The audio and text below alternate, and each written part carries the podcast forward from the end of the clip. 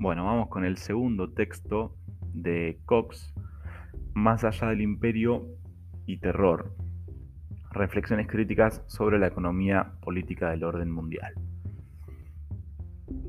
Susan Strange em, dice Cox, desde dentro de la disciplina de la economía está emergiendo un movimiento hacia una explicación más amplia del fenómeno económico mediante la incorporación de factores políticos, culturales y éticos. Esta explicación del alcance de la economía política no fue una inspiración de la teoría misma, sino que fue impulsada adelante por el cambio en el mundo real. Eh, la teoría que sigue la reflexión sobre qué sucede en el mundo, y ha habido tanto sobre qué reflexionar que llevó a la insatisfacción con las explicaciones ortodoxas. Algunos de los desarrollos más importantes han sido el colapso de la Unión Soviética y con ella el mundo bipolar, la emergencia de lo que la diplomacia francesa llama la hiperpotencia de Estados Unidos, la creciente preocupación pública sobre la estabilidad de la biosfera, junto a ello el inherente riesgo de una incontrolable biotecnología y la profusión de organismos genéticamente modificados. La tendencia persistente del capitalismo a ensanchar la brecha entre ricos y pobres, una resurgente afirmación de las identidades étnicas, nacionales, religiosas o de tipo culturales, nuevas actividades irregulares o extralegales sobresalientes como el terrorismo y el crimen organizado, y un creciente escepticismo de la gente hacia toda forma de autoridad establecida. Necesitamos una ontología que identifique los lineamientos del mundo real, entre comillas, de hoy, y una epistemología que nos ayude a pensar y entender las fuerzas en juego. Este es el reto de la economía política. Me gustaría aprovechar la oportunidad que me han brindado para presentar algunas reflexiones tentativas personales sobre el alcance de este reto. La primera pregunta ontológica es, ¿qué es el poder? Y la segunda, ¿de dónde, perdón, dónde reside el poder en el orden mundial presente? Configuraciones de poder. En el siglo XXI hay tres configuraciones de poder. Em, y bueno, se tienen que tomar como punto de partida. La primera es lo que se llama el imperio americano o simplemente imperio. Se diferencia del imperialismo del siglo XIX porque em, un control político-administrativo de las potencias europeas y por los Estados Unidos en los territorios de mar adentro, en el caso de Rusia, continente adentro. El nuevo imperio penetra a través de las fronteras de los estados mediante la complicidad de las élites locales en la esfera privada y pública. Penetra primero a los aliados de los Estados Unidos, pero también a muchos otros países donde los intereses norteamericanos tengan influencia. Las corporaciones transnacionales influencian la política doméstica en los países donde están localizadas y los lazos económicos influencian a las élites de negocios locales. Los sistemas económicos de los territorios componentes del imperio son reestructurados dentro de un único vasto mercado de capital y bienes de servicio. En el futuro imaginable del imperio y el poder duro, entre comillas, de la dominación militar y la coerción económica son manipulados y trascendidos por el poder blando, de atracción y emulación. El imperio entonces es un movimiento hacia la convergencia de las prácticas políticas y económicas y sociales eh, en las actitudes culturales básicas, un movimiento tendiente a absorber la integridad del mundo dentro de una civilización. Esta configuración de poder ha sido representada como un latente estado global. Se consolida en el reino de la subjetividad mediante la difusión de la ideología imperial. En tanto, ciertas unidades políticas recalcitrantes desafíen su absorción al funcionamiento del imperio. Resurge entonces el viejo estilo del imperialismo por la fuerza militar y la coerción económica. El principio directriz del imperio es la unidad. 2. La segunda configuración es la persistencia del sistema interestatal westfaliano. El Estado soberano, aunque debilitado, continúa siendo una estructura sólida. La soberanía posee un aspecto dual. Uno es la autonomía de cada Estado soberano en la sociedad de naciones. El otro es la autoridad de cada Estado dentro de su propio territorio y población. Em, ambos aspectos están protegidos por el respeto al principio de no intervención. Así, tanto la soberanía interna como la externa permanecen como una defensa frente a la absorción al imperio. Los dos frentes son los que eh, son los que los dos frentes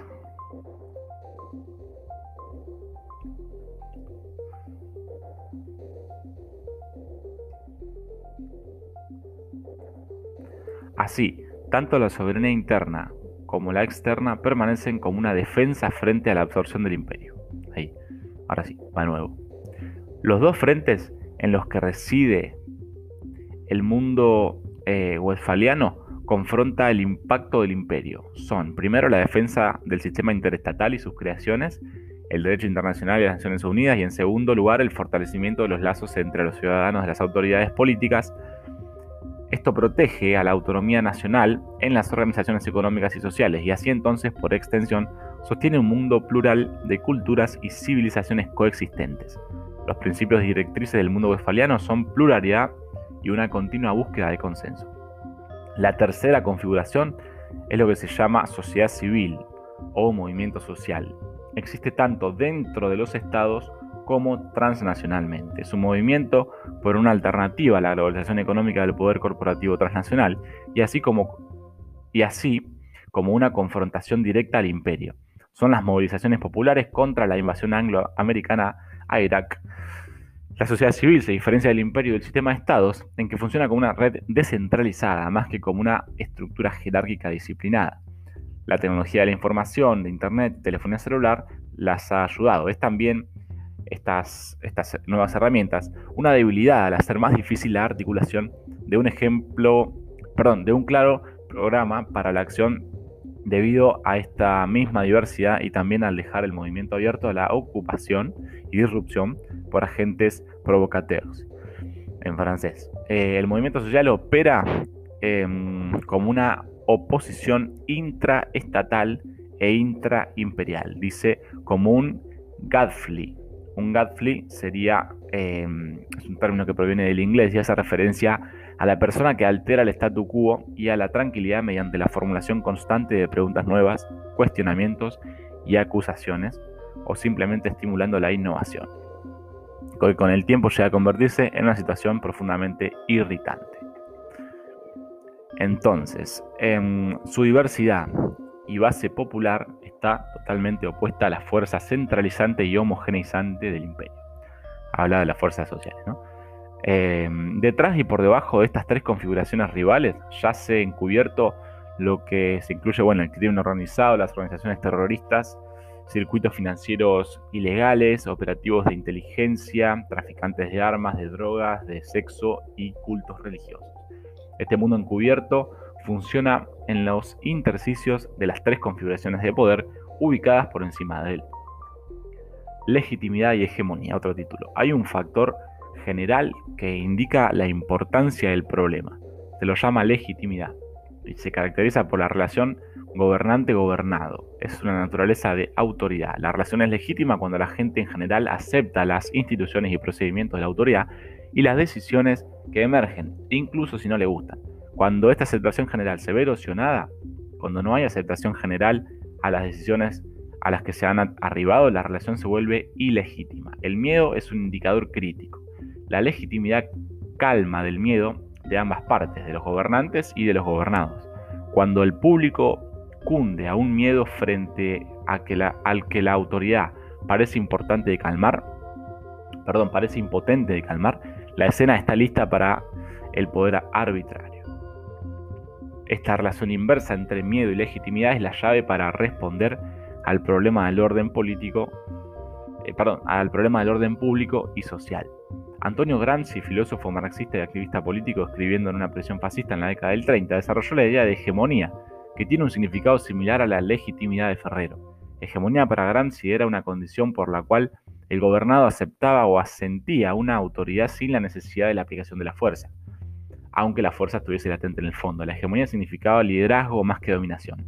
Gramsci rastreó la génesis de la hegemonía para la sociedad civil en la propagación por toda la sociedad de concepciones comunes sobre cómo funcionan las cosas y cómo deberían funcionar. Imperio. Los términos democracia y liberación se han transformado hasta llegar a significar mercados abiertos y ocupación militar. El imperio norteamericano puede parecer como la fuerza militar y económica más predominante del mundo. Es menos estable y durable de lo que a primera vista podría parecer. El unilateralismo de los Estados Unidos y su impaciente de coaliciones de voluntariosos o voluntarios en oposición a la mayoría de los estados y personas, ha divorciado el ejercicio del poder norteamericano de la legitimidad y consenso universal. El apoyo sostenido por el público estadounidense a las intervenciones militares en el exterior es dudoso. La habilidad de las tropas norteamericanas para constituir admiraciones viables, perdón, administraciones viables en los territorios ocupados deja mucho que desear. Luego de los ataques del 11-9, eh, el presidente Bush ganó una nueva legitimidad instantánea a través del llamado patriótico a los ciudadanos para una guerra al terror. Esta legitimidad doméstica reganada fue puesta en duda internacionalmente luego de las, de las exitosas campañas militares en Afganistán y en Irak. El imperio puede ser una fantasía de una cierta élite política. Otra cosa es el poder económico detrás del imperio. Como Roma, dice Cox, los Estados Unidos drenan los recursos del imperio desde más allá de sus costas. El déficit comercial masivo y el prolongado de los Estados Unidos mide la extensión del consumo de la producción extranjera. El déficit comercial norteamericano está financiado por un flujo de capital extranjero en los Estados Unidos. Esta construcción económica descansa en lo que Susan Strange llamó, llamó poder estructural de los Estados Unidos en las finanzas internacionales. Está basado en el rol del dólar norteamericano como la principal moneda en el mundo y el control de los Estados Unidos del Fondo Monetario Internacional y su avasallante influencia sobre otras instituciones como el Banco Mundial y la OMC. El estatus del dólar como moneda internacional le da a los Estados Unidos, un país deudor, el privilegio único de poder pedir préstamos extranjeros en su propia moneda, lo que significa que cualquier depreciación de dicha moneda tanto reducirá el valor de su deuda como incrementará la competitividad de sus exportaciones. El poder estructural lo ha habilitado para moldear la economía internacional, mediante la adopción de un pensamiento común en materia económica, lo que en francés se denomina pensée unique o unique, creo que es unique, el término español neoliberalismo no alcanza a capturar la ironía del francés. El poder estructural norteamericano en las finanzas descansa después de todo en la confianza. Confianza en el valor del dólar estadounidense y en la capacidad de su economía de ser el motor de una economía mundial. Pero la confianza es una cosa frágil, un factor importante es la posición de los Estados Unidos como deudor. En la era de Bretton Woods, luego de la Segunda Guerra Mundial, los Estados Unidos fueron la principal fuente de crédito para el resto del mundo. Durante el periodo 77-81, los Estados Unidos se transformaron en el único consumidor de crédito internacional más grande del mundo, mientras que Japón, seguido luego por China, tomaron el lugar anterior de los Estados Unidos como las fuentes de crédito internacional más grandes para el resto del mundo. Cualquier retiro de alguno de estos actores de sus posiciones en este flujo de capital podría precipitar la crisis. El uso del poder estructural como coerción para moldear economías externas, según el modelo estadounidense, ha generado resentimientos que disipan el poder blando americano. En la crisis del este asiático en el 97-98, Estados Unidos eh, rechazó la iniciativa japonesa para una solución regional y manejaron la crisis de forma tal que las firmas norteamericanas y europeas fueron capaces de comprar activos asiáticos a precios disparados, mientras la población asiática sufrió un desastre económico. Esto sucedió, perdón, esto sacudió la confianza en Asia en la naturaleza benigna del poder hegemónico de Estados Unidos y reforzó la determinación de los gobiernos asiáticos a obstruir la compra exterior de sus economías nacionales. La experiencia de la crisis alentó a un movimiento hacia una eh, economía regional en Asia con protecciones contra la dominación financiera norteamericana. China ahora ha desplazado a Japón como el principal acreedor de los Estados Unidos y se ha convertido en el nuevo foco del regionalismo económico. En el 2000, un grupo de países asiáticos, incluido China y Japón, acordaron crear un Fondo Monetario Asiático Virtual, independiente del FMI, para protegerse contra una futura crisis monetaria como la del 97. Estos son indicadores de que Asia podría moverse hacia una mayor independencia financiera y económica a través de, estructuras regionales fuertes. Otro ejemplo es el Banco Central Europeo, que son pasos de facto hacia la independencia del reinado del dólar. El sistema de estados. El sistema de estados, aunque debilitado, es una estructura más durable.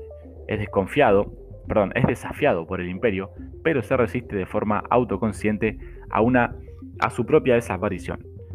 Eh, ha sido debilitado donde la ONU ha sido vista como eh, una transformación en la agencia del poder norteamericano.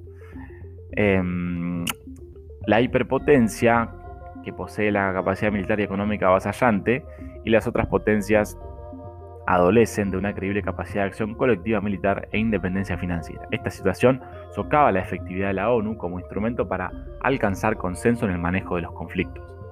sociedad civil y movimiento social. La sociedad civil como movimiento social global es amorfa. El movimiento social es una clase distinta de poder comparado a las otras dos configuraciones. Es no territorial o más bien transterritorial, es no jerárquica y no burocrática.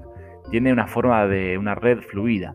La sociedad civil persuadió a Gerhard Schroeder de que no sería reelegido canciller de Alemania a menos de que se opusiera a los planes norteamericanos de invasión a Irak. Confirmó al gobierno canadiense en su oposición a la guerra, por ejemplo. La debilidad del movimiento social es el reverso de su fortaleza, su carácter no jerárquico, el cual dificulta la acción coordinada y la definición de, objetivos claros, y deja abierta la puerta a la influencia, perdón, a la infiltración de elementos extremistas y agentes provocateos, como sucede regularmente en las movilizaciones masivas para demostrar resistencia al imperio o a la agenda corporativa. La creación del Foro Social Mundial y sus contrapartes regionales ha provocado una estructura institucional embrionaria. El movimiento social puede funcionar como dentro, perdón, tanto dentro de sociedades independientes del control gubernamental y poner presión sobre los gobiernos como en las agencias del sistema interestatal. Valores. El movimiento social impacta sobre el reino de los valores. Ha despertado la conciencia de la posición de las mujeres en la sociedad civil y de las amenazas de la degradación ambiental. Los valores son un producto de la historia, cambian con el tiempo. En junio del 2003, un grupo, perdón, a continuación de la crisis del en el mundo occidental respecto a la invasión de Irak, un grupo de notables europeos occidentales, incluyendo a expresidentes, primeros ministros y ministros de Asuntos Exteriores, publicaron una declaración reafirmando la vital importancia de la asociación de Europa con los Estados Unidos. La declaración afirmó que Europa y Norteamérica comparten los valores básicos y los objetivos políticos de democracia y libertad, y que juntos podrían compartir esos valores con el resto del mundo. Los Estados Unidos, entre tanto, se han estado moviendo en una dirección opuesta, hacia un concepto unipolar de poder mundial, en el cual los Estados Unidos han emergido de la conflagración de la Segunda Guerra Mundial y la Guerra Fría como el modelo de orden económico, social y político, con la misión de transmitir sus valores y su orden al resto del mundo. En parte esta evolución de los Estados Unidos ha sido alterada por el colapso del poder soviético y la visión de que ello ha dejado el estilo americano con el fin de la historia, entre comillas. Terrorismo y el mundo encubierto. ¿Cómo se relaciona entonces la guerra el, contra el terror con el balance de poder Terrorismo y el mundo encubierto. ¿Cómo se relaciona entonces la guerra contra el terror con el balance de poder entre las tres configuraciones? Imperio, el sistema de Estado y el movimiento social. Terrorismo es el arma de la fuerza más débil eh, al confrontar a un poder militar y policíaco. El término terrorismo ganó particular vigencia en el microcosmo del conflicto palestino y desde el 11 del 9 ha ganado una aplicación mayor en el macrocosmos de la guerra contra el terror. Y ha sido adoptada a manera de justificación por la fuerza dominante en otras situaciones de conflicto, a saber por Rusia en relación a Chechenia. La eliminación física de los terroristas por la policía y la acción militar no elimina el terrorismo, alienta a más personas a tomar el rol del terrorista. El único camino por el cual este atolladero podría terminar sería trascendiendo el conflicto en una legitimidad restablecida. Pero ¿cómo? Trascendiendo imperio y terror. Mi argumento es que el sistema de Estado sigue siendo el medio más factible para la restauración de la legitimidad en el gobierno global. Su desafío principal es inducir a una hiperpotencia norteamericana a abandonar el espejismo del, excepcionalismo y recuperar a los Estados Unidos hacia una membresía con otros estados en una comunidad de naciones. El movimiento social tiene que jugar un rol en la transformación de la opinión norteamericana y en el desafiar al sistema de estados a transformarse en un mecanismo para el trabajo colectivo y sobre los problemas más sobresalientes que afectan la condición de las personas del mundo. ¿Cuáles son entonces estos problemas y estas prioridades? Primero, la salud de la biosfera, que es la condición para, la supervivencia de todas, las, de todas formas de vida. El movimiento social pone presión sobre todos los estados para regular los agentes contaminantes y el consumo de energía los recursos en el interés de todos. El segundo problema sobresaliente es lograr la existencia de cierto grado de igualdad en las condiciones de vida de las personas alrededor del mundo. El capitalismo global, eh, como el, forzado sobre los países pobres mediante los ajustes estructurales impuestos por el poder duro del llamado consenso Washington, el FMI y el Banco Mundial y el Tesoro norteamericano ha ensanchado la brecha entre ricos y pobres y privado a los países del poder de controlar sus propias economías. Eh, lo que produjo un movimiento anti-globalización. El tercer problema es más técnico, la necesidad de reformar la Organización Internacional de Crédito. Los Estados Unidos, la nación con la mayor deuda del mundo, financia sus masivos déficits de comercio y presupuestarios mediante un igualmente masivo influjo de capital extranjero. Esto es lo que habilita a los gobiernos y a la gente de los Estados Unidos a comandar los recursos del resto del mundo y a pagar por la construcción y uso de su propio poder militar. Este poder estructural en las finanzas es una razón eh, mayor para el desequilibrio del sistema de estados y para la expansión del imperio norteamericano, con su dialéctica gemela al terrorismo global. Eh, una restauración del sistema de estados como mecanismo del manejo de los asuntos mundiales en un orden mundial plural dependería en gran medida de la consecución de un cierto balance en las finanzas globales, los tenedores del poder. El cuarto punto radica eh, probablemente, y es el más fundamental, y yace en la relación del poder al conocimiento y la conciencia en la forma en que la gente piensa sobre el mundo. Esto nos trae de vuelta la elección entre un mundo homogéneo moldable por una civilización y un mundo plural de civilizaciones coexistentes. Es una elección entre un impulso fundamentalista hacia una unidad moral absolutista y por el otro hacia una expectativa de diversidad con tolerancia y una voluntad de confrontar las frustraciones de la búsqueda del consenso en asuntos eh, divisivos. Los costos de la seguridad de la segunda opción, perdón, son la construcción de un número suficiente de centros de poder duro, militar y financiero para dar credibilidad a las entidades componentes del mundo plural. Esto podría sonar como la vuelta al pasado, pero algunas características del pasado merecen reconocimiento por su habilidad para permitir a diversos pueblos convivir en paz por prolongados periodos de tiempo.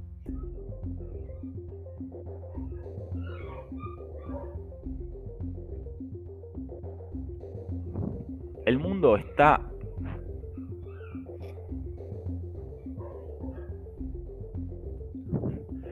El mundo está inundado con fundamentalismos, cada uno de los cuales demanda posesión de conocimiento universal del bien y el mal. La seguridad del mundo de las personas es sólo concebible mediante la moderación de estas demandas. La vida en un mundo plural sería una búsqueda continua de elementos comunes entre diversos conceptos de civilización. No es una, no es una fusión de civilizaciones, sino un mutuo entendimiento, para respetar las diferencias, eh, para aliviar la dominación opresiva y para encontrar medios pacíficos para la resolución de conflictos que bien podrían surgir de las distintas formas de organización, perdón, de organizar la sociedad y la economía y de, diferentes elecciones morales. Podría ser embrollado, pero más seguro en general.